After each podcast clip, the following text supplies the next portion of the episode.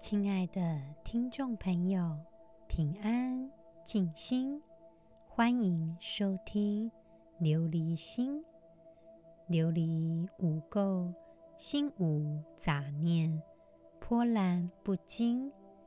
想要拥有一颗心无所住的琉璃心，就必须先了解真实的自己。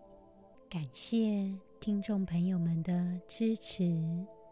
上集节目我们有用 Mindfulness Meditation 释放我们一些比较令人痛苦的情绪。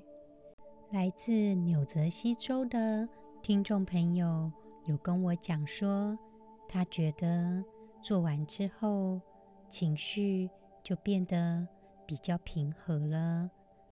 主要是因为，当我们使用 Mindfulness Meditation 的时候，我们不要跟这些负面的情绪去做抗争或者是批判的动作，因为这部分会让我们分心。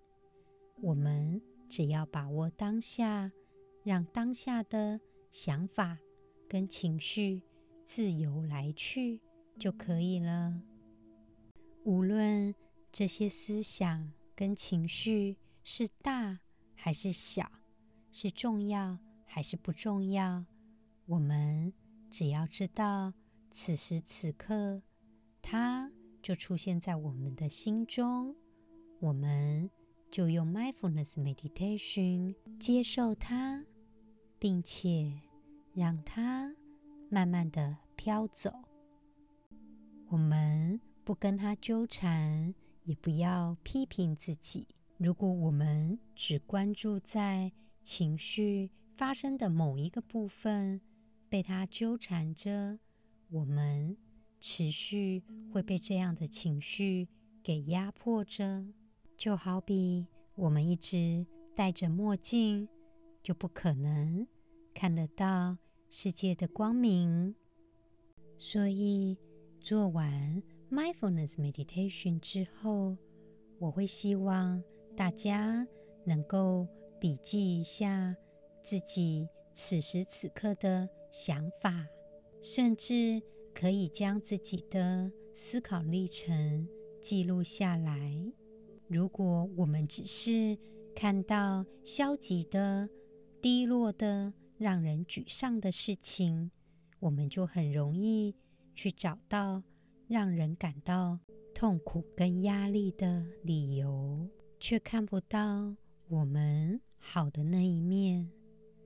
所以说，做完 Mindfulness Meditation 之后，我们的笔记非常的重要，并且要问自己一个问题：我要怎么样用一种更健康的方法来面对这样的情况呢？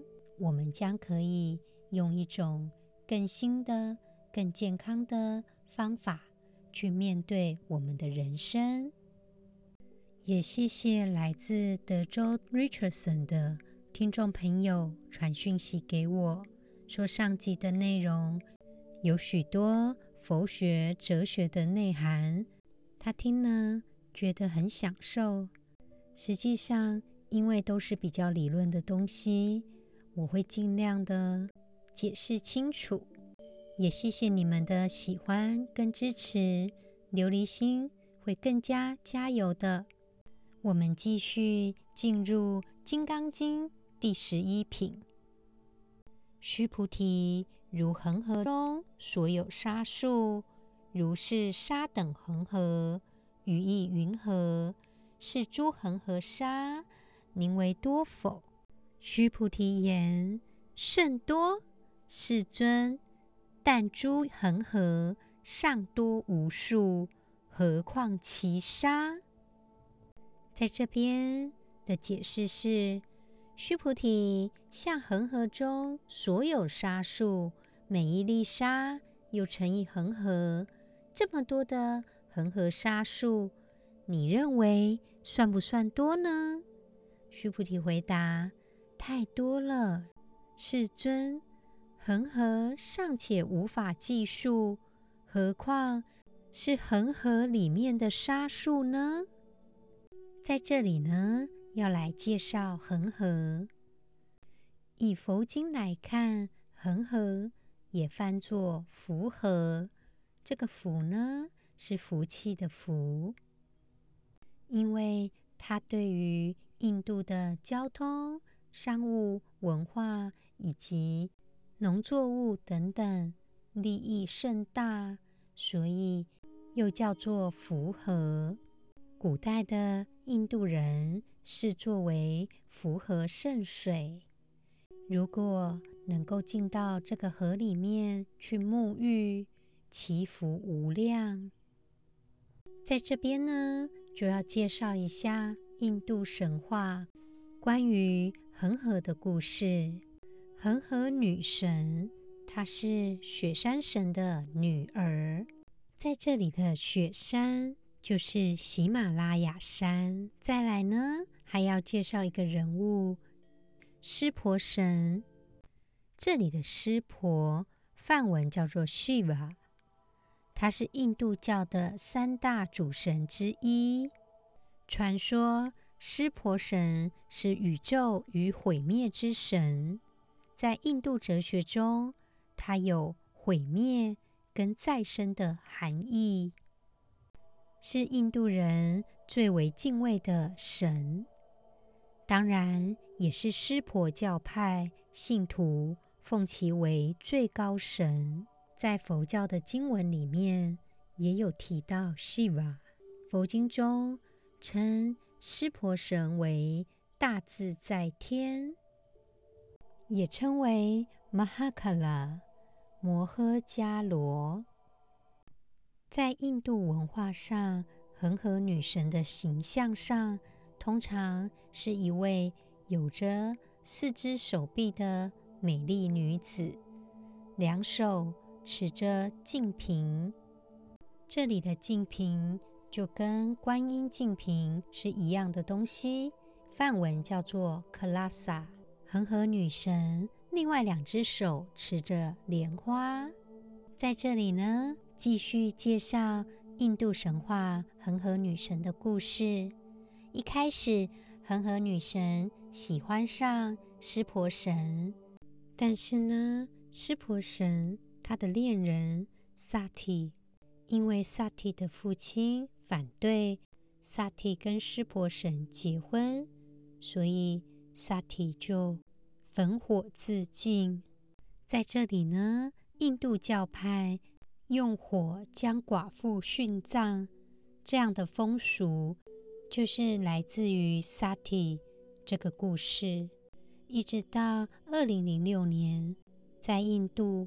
印度教都还有人逼寡妇跳火，所以说释迦牟尼佛为什么一直想要自己成立佛教，摆脱印度教，不是没有理由。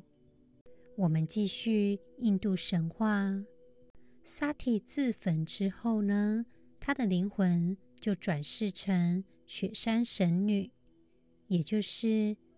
恒河女神的姐姐，后来就成功的跟湿婆神结婚了。当然喽，恒河女神就很伤心了，决定要到天上去当银河，不要留在这个人间。后来她在天上想要到人间参加湿婆神跟她姐姐的婚礼。她就带着祝福的心情，于是就回到了人世间。但是呢，恒河从天上降世的时候，因为水量非常的大，很有冲击力，湿婆神就拿自己的头发当做缓冲，让天上掉下来的恒河水从湿婆神的发间。流入人间，雪山女神因此有了嫉妒的心情。后来，雪山女神生了一个儿子，梵语叫做 Skanda，翻为示犍陀。据说示犍陀有拯救天国的能力，所以一出生就被偷走了。后来阴错阳差的让恒河女神给救了起来。恒河女神与斯康达示犍陀有了感情，他就想要自己留着这样的孩子。雪山女神发现了之后，就非常的生气，她就诅咒恒河女神说：“我诅咒你会有无数的死尸漂浮在你的周围，世人将要用你的身体。”一遍一遍的洗涤污秽，这个呢，就是关于恒河的印度神话。恒河在印度人民的心中是神圣又崇高的，他们认为恒河能够让人超越轮回之苦，凡是临终死在恒河上的人都可以免受轮回之苦。直接进入天堂。很多印度人都会把即将死去的家人送往恒河，让他自己投水溺死。他们认为这样就可以升天了。印度人相信恒河有恢复清洁的能力，是不会被污染的。在这里呢，要补充一下科学的知识。英国细菌学家 Annes Hanking，他在一八九零年在印度的恒河发现了噬菌体，后来被证实噬菌体能够有效地治疗霍乱的疫情，因为噬菌体它能够以特定的细菌为宿主，能够进入细菌体的内部，把它的 DNA 注入。再复制出无数的噬菌体的副本，并且注入溶菌酶，进而达到抗菌的效果。也有截肢的个案，因为噬菌体的治疗而不需要截肢。但是呢，它有个蛮困难的点，是因为噬菌体相当的脆弱，而且蛮容易变质。所以还在持续的研究如何安全的培养。在二零一八年，诺贝尔化学奖是由英国科学家 Sir Gregory Winter 跟两位美国的科学家 Frances Arnold 还有 George Smith 这三位获得。他们的研究也跟噬菌体相关。他们发现到噬菌体是一种可以感染细菌并诱使细菌繁殖的病毒，所以修改噬菌体的遗传物质可以改变贴附在其外部的分子，也就代表着科学家可以将大量未知的基因片段植入噬菌体，看看是否能够产生。任何一种已知的蛋白质，进而确定哪些基因对应到哪些蛋白质。所以，噬菌体已经可以中和毒素、抵抗自身免疫疾病和治愈转移性癌症的抗体，也为了癌症自体免疫性的疾病提供一些治疗。目前，开发出来的新药能够治疗类风湿性关节炎、牛皮癣跟一些发炎性的肠道疾病。这样看来，恒河对科学也有帮忙呢。所以说，恒河真的是圣河，能够疗愈万物，让万物洁净吗？如果我们不懂得，清净自己的心，无论再怎么泡着恒河，都没有办法抵达涅槃的彼岸。在这里呢，释迦牟尼佛以恒河的沙来比喻，因为只要是印度人都知道，恒河的沙不可计数。释迦牟尼佛又讲，如是沙等恒河，又将恒河所有的沙，一沙化成一星河，所以沙数更是无量。这一段文字主要在隐喻一个多字，多。须菩提说：“甚多，在所有的经典里，‘多’这个字，大部分都是在讲无量的数。无量就是没有办法计算。释迦牟尼佛常常把恒河的沙去做比喻。当我们取一把沙，看看手中的沙有几颗呢？是数不尽的。”手中的都数不尽，而不在手中的更是无量无边。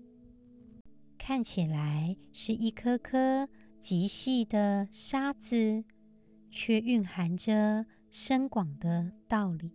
释迦牟尼佛在提醒我们，生命的意义不是向生活以外的世界去寻求，而是回到我们。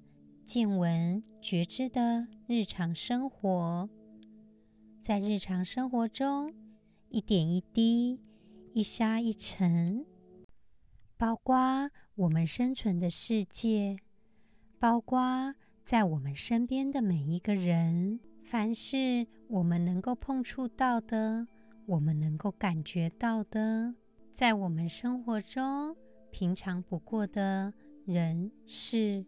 物，我们借由我们的所有感知去探寻活着的真正意义。我们继续今天的 Mindfulness Meditation，来亲近我们的心。首先，我们先找一个安静、不会受打扰的地方。坐着，或者是站着，我们慢慢的闭上眼睛，开始深呼吸几次，吸气，吐气。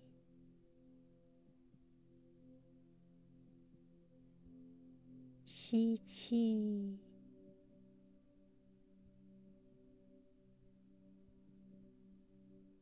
吐气。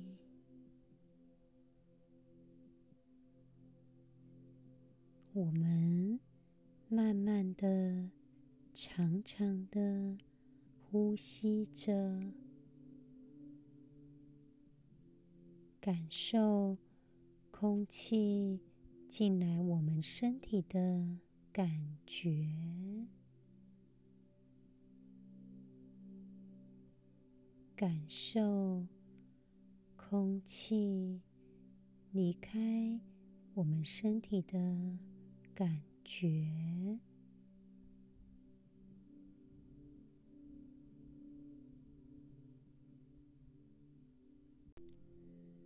我们正常的。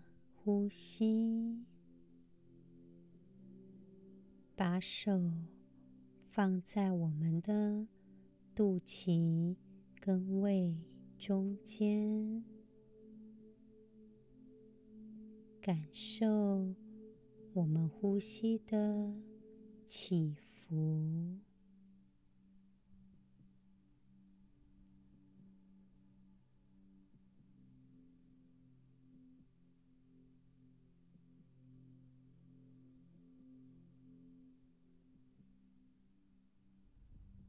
我们继续呼吸。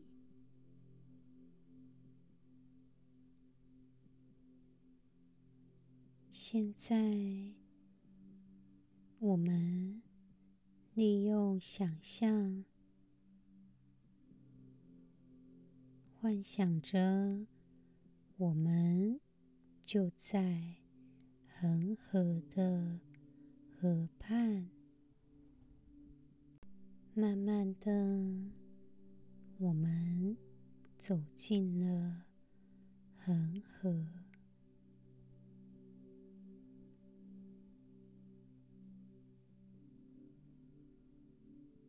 也许我们身体会有不舒服的感觉，我们接受它，继续我们的想象，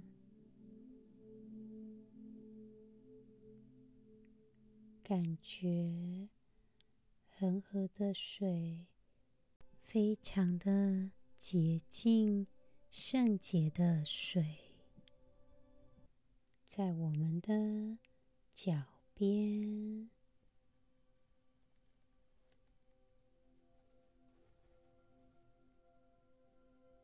扫过我们的脚趾头，渐渐到我们的。脚掌，感受脚背、胫骨、小腿、膝盖、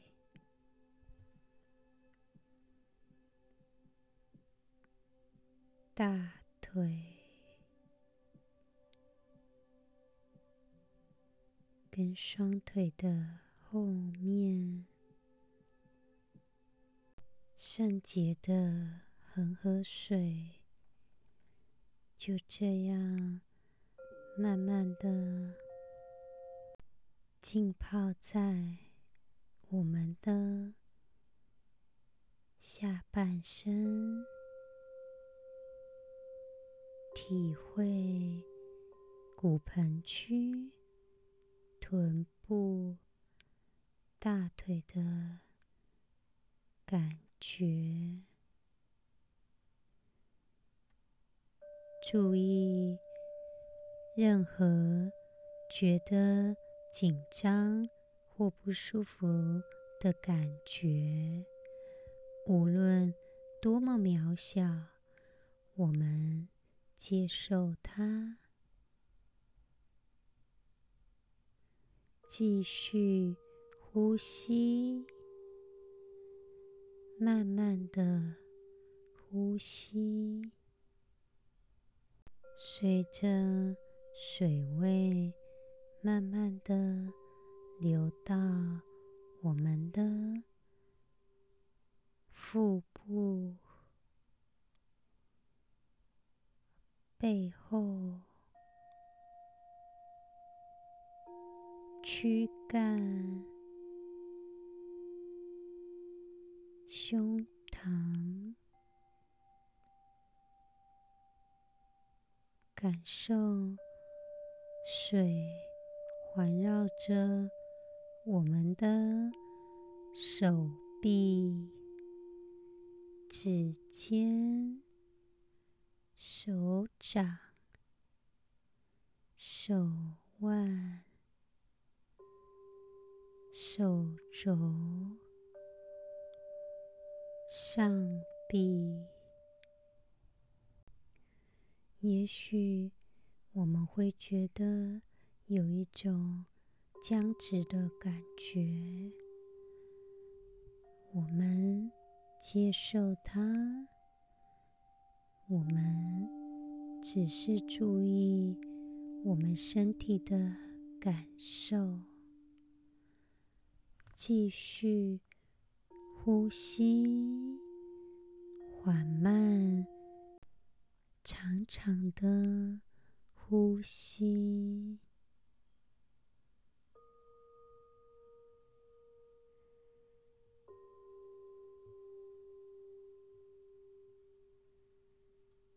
想象我们用恒河水洗脸。的感觉，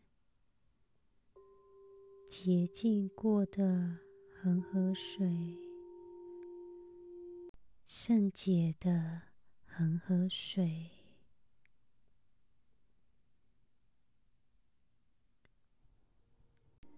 洗净了我们的耳朵、眼睛、鼻子、嘴巴、下巴、脖子、后脑勺、头顶。我们用恒河的水洗我们的头。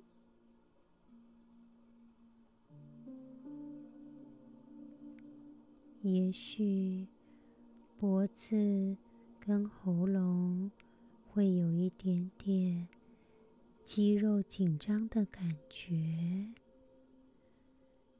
我们接受它，继续呼吸，想象恒河水洁净。的恒河水泡在我们的肩胛骨，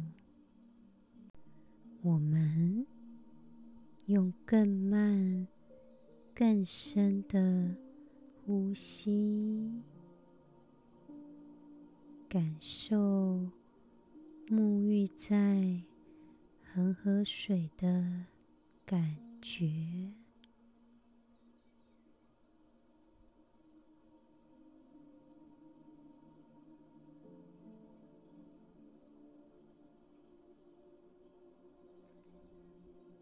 慢慢的深呼吸。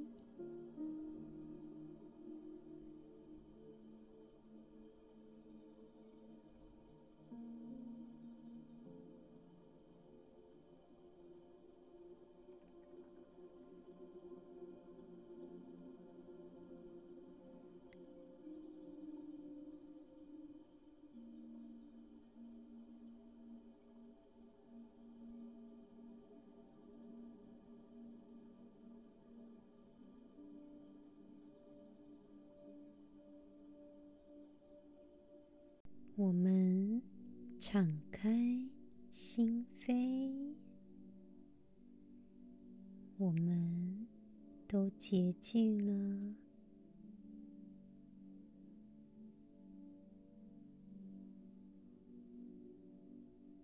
谢谢自己，给自己这样的时间。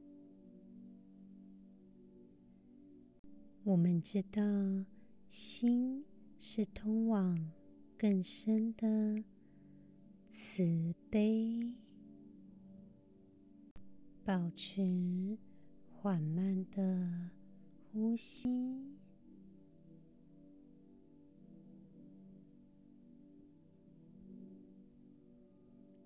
深呼吸的时候，感受身体慢慢的。上升，吐气的时候，感受身体慢慢的下降。我们感受自己是完整的个体。我们。沐浴在圣洁的恒河当中。如果有不舒服的地方，我们接受它，我们就泡在圣洁的恒河里面，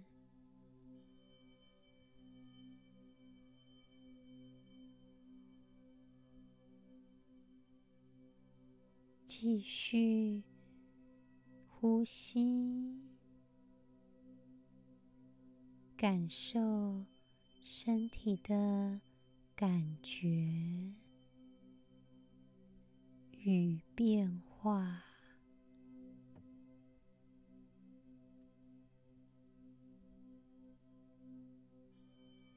我们再一次更慢、更深的呼吸，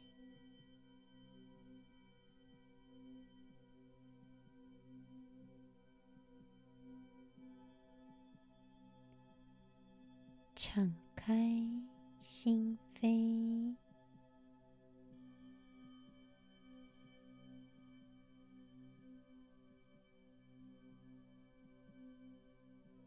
觉得自在、舒服了，再慢慢的把眼睛张开。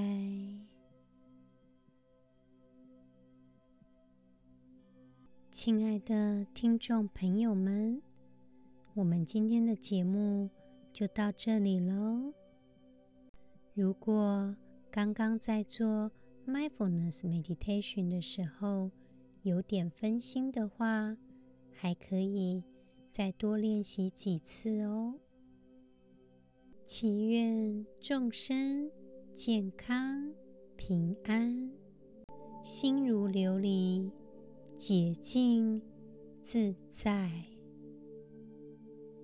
感恩。